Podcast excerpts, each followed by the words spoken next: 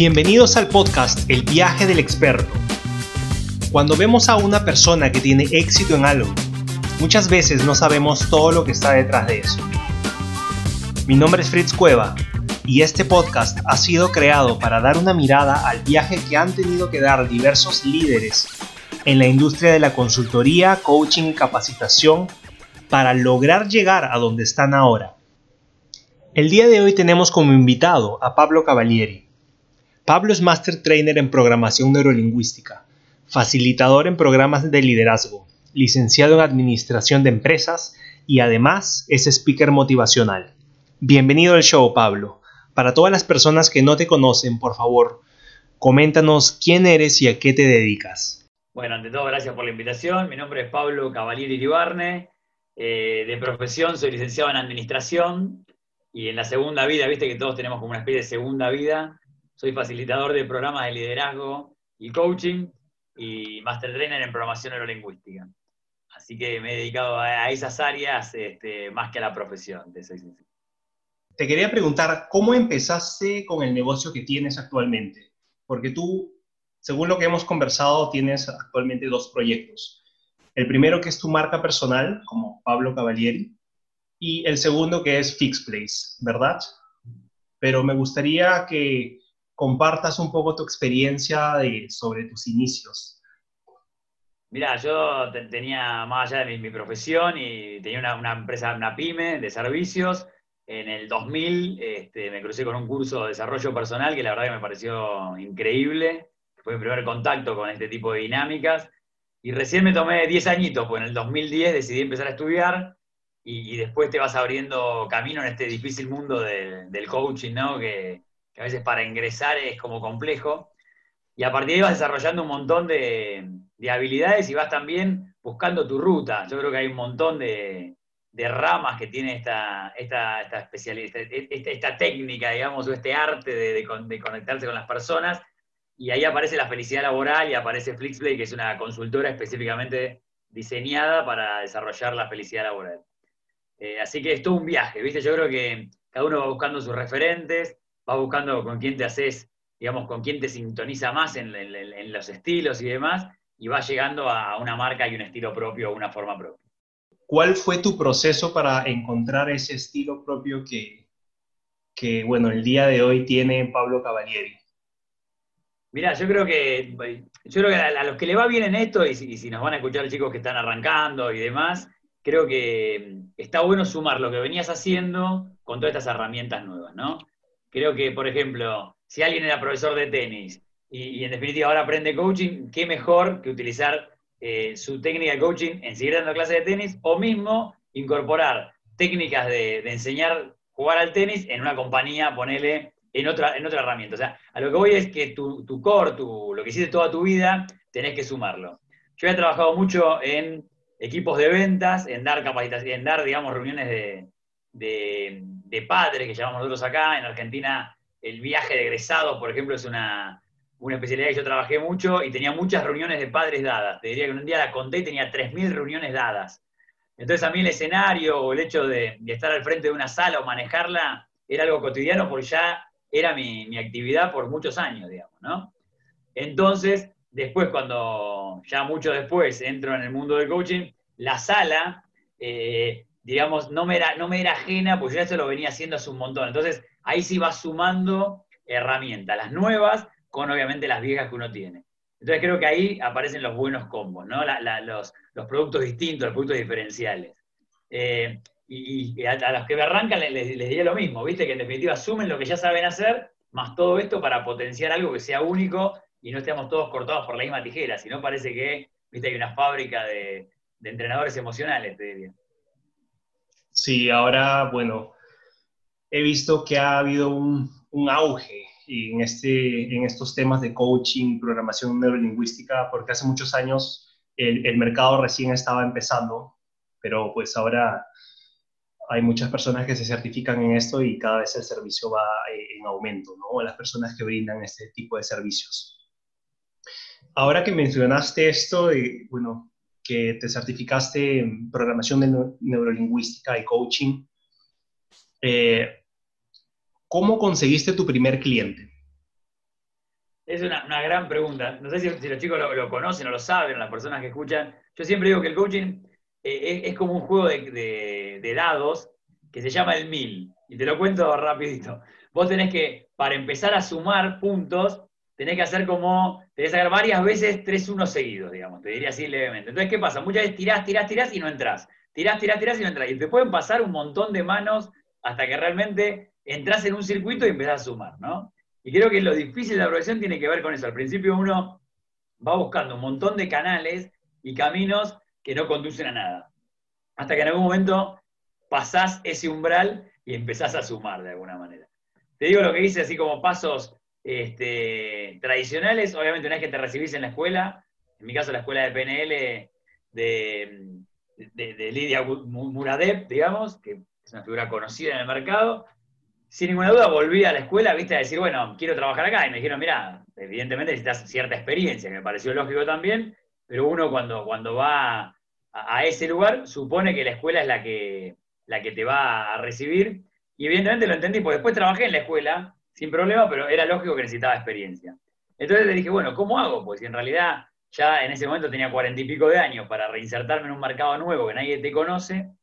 Y ahí dije, bueno, empecé a, ver qué habían hecho otros y encontré que en un programa de radio podía tener una, gran eh, facilidad de comunicar y encima de tener invitados. Así que mi, paso para empezar a tirar estos dados que te decía fue, dije, bueno, me pongo un programa de radio, justo esas casualidades de la vida, viste que el papá de un amigo de la, tenía una emisora, bueno, le dijo, empezá mañana, le dije, no, estás loco, nunca había hecho radio, y así arranqué algunos días después de ese día, que el primer día que fui, fui hasta con la puerta abierta del estudio, ni sabía que cerraba la puerta. Me dice, vos estás loco, estás en la radio con la puerta, bueno, no importa, más allá de ciertos detalles divertidos. Se llamó Necesitamos Héroes y me gustaba traer personas que eran inspiradoras, digamos, ¿no? Nosotros decíamos que era el programa de culto a la inspiración. Entonces traíamos gente que en realidad con pocos recursos ayudaba mucho, quizás algunos docentes, gente quizás de compañía que se dedicaba a RCE. O sea, nos parecía que, estaba bueno traer, mostrarle buen ejemplo. Viste que los medios siempre traen el mal ejemplo, ¿no? Entonces terminamos contagiando el mal ejemplo. Yo decía, bueno, llevemos a, gente a nuestro cuadro de honor de la sociedad para que los invitemos a ellos, no a los otros. El programa duró como tres años, después cambié de programa, pero creo que eso fue la, piedra angular para empezar a conocer a muchas personas.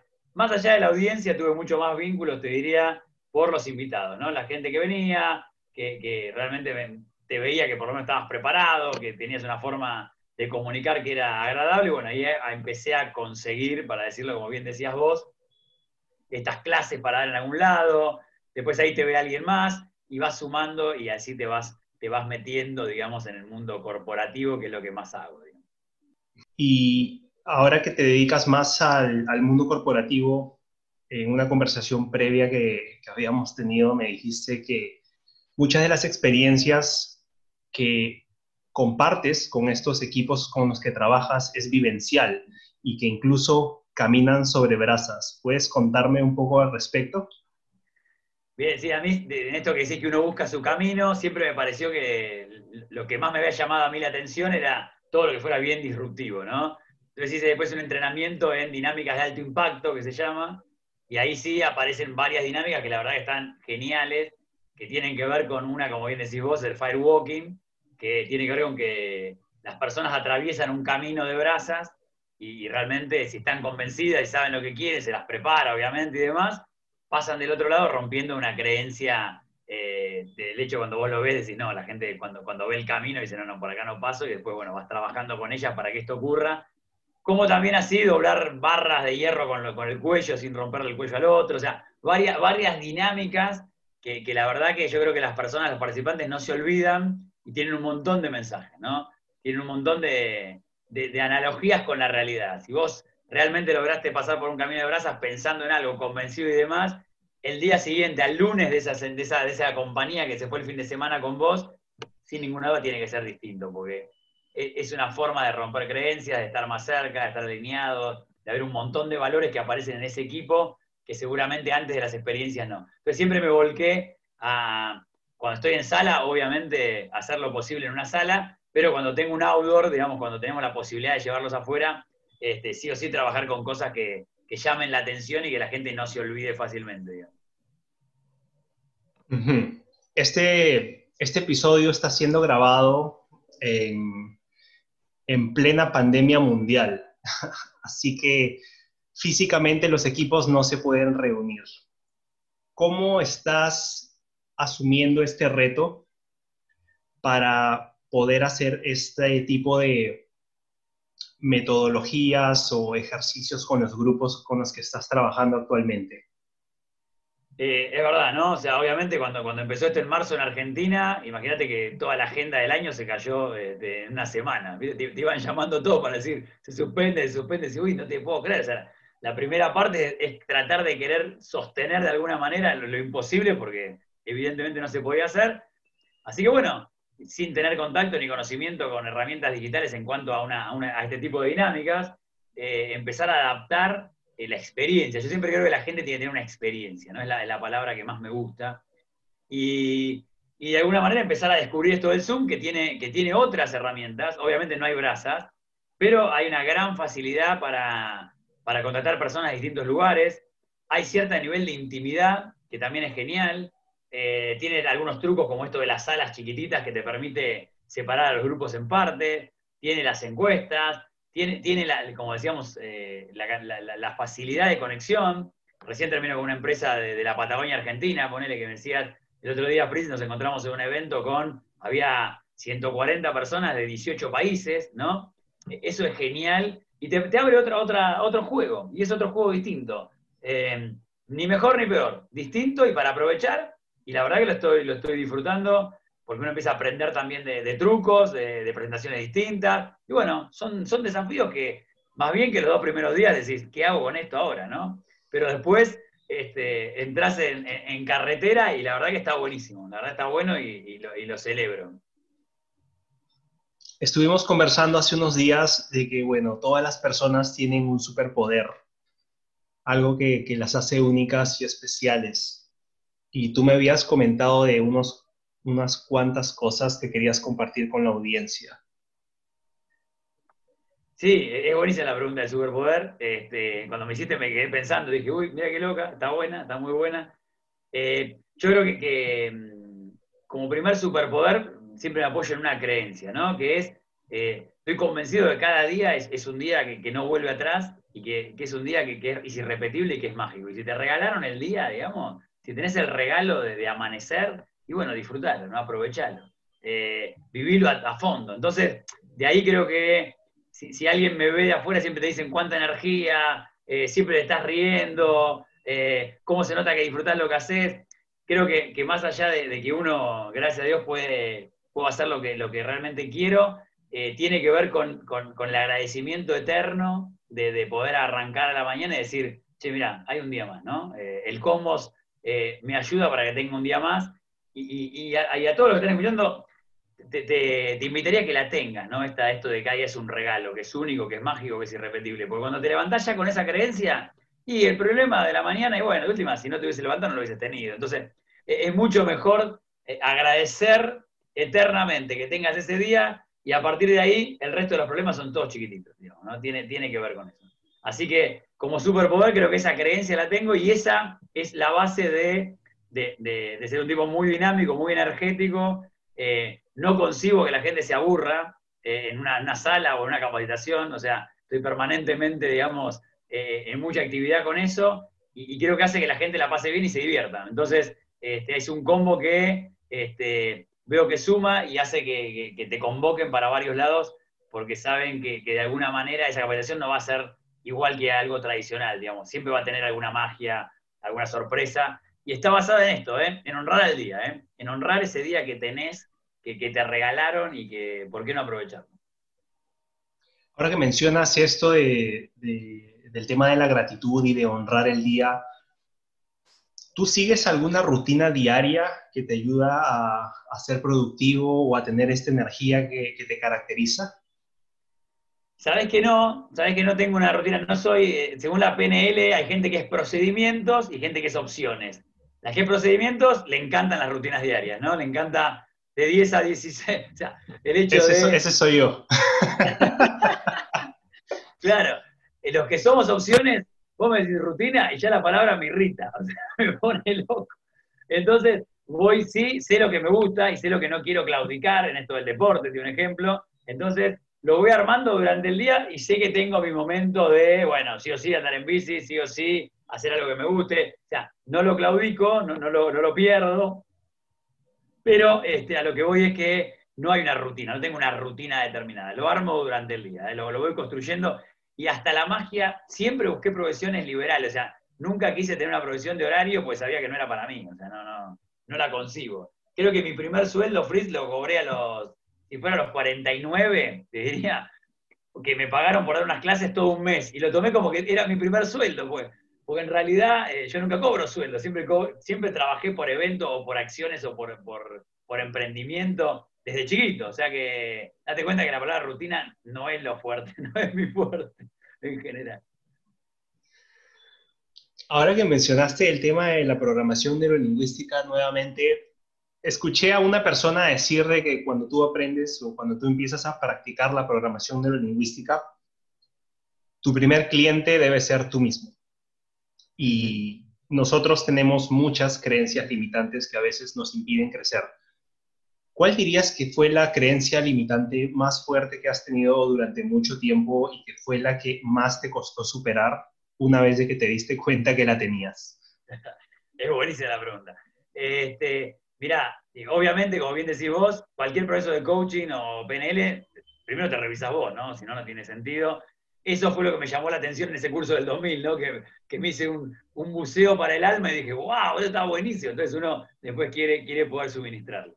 Eh, mira, como creencia limitante creo que, eh, y familiar, era esto de no molestar, ¿viste? Y el coaching, en algún momento, o la PNL, o todo este tipo de dinámicas o técnicas, en algún momento tenés que molestar a la persona, no por la persona, sino que tenés que sacarla de ese lugar, ¿viste? Y para mí, al principio siempre fui muy como cauto, ¿viste? Como llego hasta ahí, pero no mucho. Eh, o sea, me cuesta la profundidad pensando como creencia negativa que estás molestando a la otra persona. Después te das cuenta con el tiempo que en realidad no lo estás molestando, sí lo estás sacudiendo en ese momento, pero sabes que justamente es para que la persona vea algo distinto o tenga otra mirada y demás. Así que creo que el hecho de no molestar este, y ser políticamente correcto, te diría, muy familiar de mi casa, muy familiar, este, han sido esos, esas creencias limitantes que, afronté al principio. También mencionaste al inicio que tú vas descubriendo, eh, mientras más avanzando, vas haciendo como que un recuento de las cosas o las habilidades que vas consiguiendo en el camino y que eso te ayudan a formarte a ti como, como persona.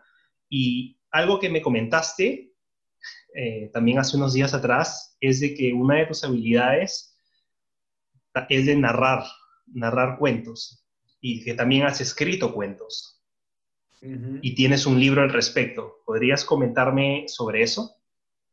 Sí, en estos procesos, como estaba con la radio, ¿viste? Y con, un poco de, de, empezar a conocer gente y tener entrevistas uno a uno, en la PNL te enseñan, digamos, a trabajar con metáforas. Las metáforas son eh, historias o cuentos que, rápidamente uno aprende a construir o a escribir para quizás transmitírselo a una persona.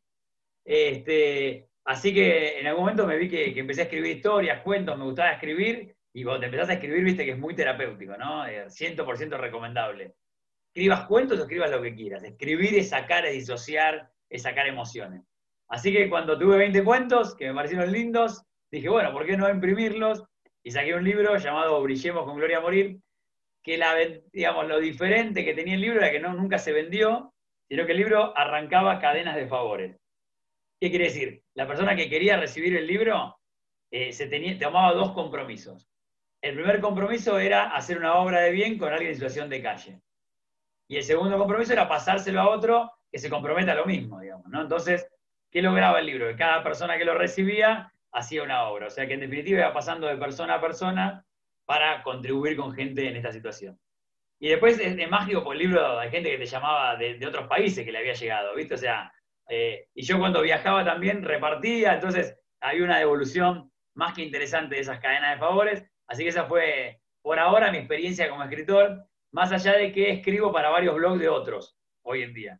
O sea, que, que trabajo con ellos y les hago un poco las escrituras de, o de los Instagram, o de los blogs, o de las comunicaciones, o sea que escribir me gusta y, y, me sale, te diría, me sale más o menos bien. Increíble. Eh, eso de la cadena de favores me parece algo muy lindo. Es más, hay una película que se llama Cadena de Favores y cuando la vi terminé en, lágrimas porque es, es muy hermosa. Eh, muy bien, Pablo. Mirá que me inspiré de ahí, ¿eh? no, la cadena de favores no es, no es un invento mío, ni mucho menos. Me inspiré en la película y en esto de contribuir. Y aparte con esto que te decía, como la educación tiene que ser una experiencia, yo digo, bueno, ¿cómo hago para que la persona que recibe el libro tenga una experiencia? ¿no? Y su experiencia era ir a, compartir algo con alguien de la calle. Esa era la experiencia. Y, no sabes qué valorable es para la gente que nunca lo había hecho. Te dicen, che, gracias, porque por recibir el libro tuve la obligación, entre comillas, de hacer la acción. Y para el que hace cosas normales, es una acción más y está genial. Para el que nunca había hecho nada, ahí encontramos repercusiones extrañas, digamos, ¿no? O ponele, te un ejemplo, tengo uno que siempre me comenta que en un semáforo le dio un aporte de dinero más que importante a los chicos que limpian los vidrios de los coches, ¿viste? Claro, y como él siempre iba por ahí, con eso él cumplió su meta. Cuando iba por ahí, claro, se le juntaban 20 pibes porque pensaba que repartía guita como loco. así que este, es así, de cosas que pasan. Lo confundieron con Jordan Belfort. Exactamente. Ahora que mencionaste esto de las experiencias, eh, porque bueno, cada acción que nosotros hacemos puede repercutir directamente en la vida de otra persona. Y cuando trabajamos con empresas eh, en estos temas de clima laboral y eh, liderazgo y motivación, que son cosas que tú haces, usualmente tienen un impacto directo en, estas empresas, ¿no? En el personal y en los equipos de, de trabajo. ¿Cuál ha sido el proyecto que más satisfacción te ha dado o te ha traído a ti, que hasta el día de hoy lo recuerdas y te saca una sonrisa? Mira, este, yo vengo trayendo en Argentina el concepto de la felicidad laboral, ¿no? O sea, el hecho de, hasta romper la creencia de no poder trabajar felices, porque cuando la gente le decís esto ya se te ríe porque dice, nada, como diciendo, me estás cargando. O sea, en realidad date cuenta que tan arraigado lo tenemos que felicidad y trabajo nos parecen como si fueran este, opuestos, blanco y negro. Cuando en realidad, ya que, ya que te contraten para trabajar en esto con las, compañías, es empezar a cambiarles un poco la cabeza, ¿no? Porque estás rompiendo una gran creencia limitante. En el trabajo no se puede ser feliz. Entonces, cualquier dinámica que, puedas hacer en esto tiene mucho sentido. Y generalmente, eh, te digo, en esto de las satisfacciones que decís, yo cuando veo a la gente emocionada que han pasado su, lado racional y, la ves eh, abrazada con otro compañero de trabajo que capaz nunca se pusieron a decir cosas, o cuando en realidad ves que, hay un equipo de gente que, después de varios entrenamientos ya piensa distinto, ve las cosas distinto, ha, cambiado su forma de mirar y ahí te da una satisfacción enorme, ¿no? Porque si, bueno, eh, viste que en la vida hay dos momentos en la vida de la gente, cuando nace y cuando se da cuenta para qué nace, ¿no? Entonces, este, creo que, es el momento que uno dice, bueno, realmente este, me, he dado cuenta que mi para qué seguramente tiene más que ver con eso, con lograr esa conexión eh, en las personas y, en los equipos. O sea que no te podría decir un caso particular porque se repite y, se repite en los entrenamientos, pero la verdad que es una satisfacción enorme, ni hablar. Grandioso, grandioso. Ha sido muy increíble poder compartir este espacio contigo, Pablo, y me gustaría preguntarte si es que hay algo que no te he preguntado y que podría beneficiar a la audiencia. Mira, en esto, esto nuevo que estamos haciendo, porque a mí me encanta sorprenderme, ¿viste? Los que somos opciones nos gusta siempre hacer cosas nuevas. Este, la pandemia nos encontró, obviamente, inventando cosas nuevas, y en Flixbase trajimos esto de el, peso saludable de las empresas. Porque decir, ¿qué tiene que ver, no? Y, encontramos que armamos grupos con, con ciertas personas que tienen que ver con el descenso de peso. Y al principio era raro que Recursos Humanos se contrate para eso, pero ahora que estamos logrando romper un poco ese paradigma también negativo, encontramos que las personas en una compañía, cuando comparten un propósito que quizás no tenga nada que ver con la empresa, pues imagínate que en un grupo o un equipo que armamos nosotros para descender de peso, tenés gente de todos lados, el compartir algo fuerte, como quizás es la salud para varios, logra justamente un engagement con la empresa y entre ellos, que a veces te tenés que matar haciendo 20 dinámicas para que pase, ¿no? Entonces, eh, creo que, que, aprender de la sorpresa, ¿viste? Aprender de lo que pase, ¿no? aprender de tirar una dinámica nueva y ver qué ocurre, no tener el guion del final para decir, ah, tiene que salir esto. Así que con alegría te puedo decir que, bueno, que ahora el camino de Flixbase ha, sido abrir esta, esta parte bien del peso saludable y, que a través del peso, el descenso de peso, eh, que parece algo personal, que no tiene nada que ver con el otro, cuando trabajas en equipo también, en metas personales, eh, aparece un vínculo que es realmente sorprendente y todo manejado de la virtualidad me sorprende más todavía, ¿no? Así que este, el mensaje es siempre hay cosas nuevas para hacer, siempre hay cosas para inventar. Eh, el ser humano eh, digamos, tiene, tiene esa magia, ¿no? Cuando te van limitando los caminos, siempre aparece otro nuevo. Nunca hay que dejar de, pensar que se puede hacer de otra manera, mejor y diferente. Genial. Ha sido un placer tenerte en el programa, Pablo. Y para las personas que quieran ponerse en contacto contigo o conocer un poco más de FlixPlace, ¿dónde pueden encontrarte o cómo pueden encontrarte en las redes sociales? En las redes sociales, la página personal es pablocavalieribarne.com eh, la de Flixley es flixley.com y en LinkedIn, Pablo Cavalieri directamente también está por nombre ahí y también está la de Flixley. Así que cualquiera de, los cuatro canales este, estaré gustoso de charlar un rato y te agradezco enormemente la, posibilidad de la entrevista. En serio, Fritz, muy amable. Gracias a ti, Pablo. Ha sido un placer tenerte aquí en el programa. Llegamos al final de este episodio. Espero que hayas podido aprender algo de nuestro invitado. Y recuerda esto. Todos tenemos algo que contar y una historia que compartir. La pregunta es, ¿cómo quieres que sea contada la tuya?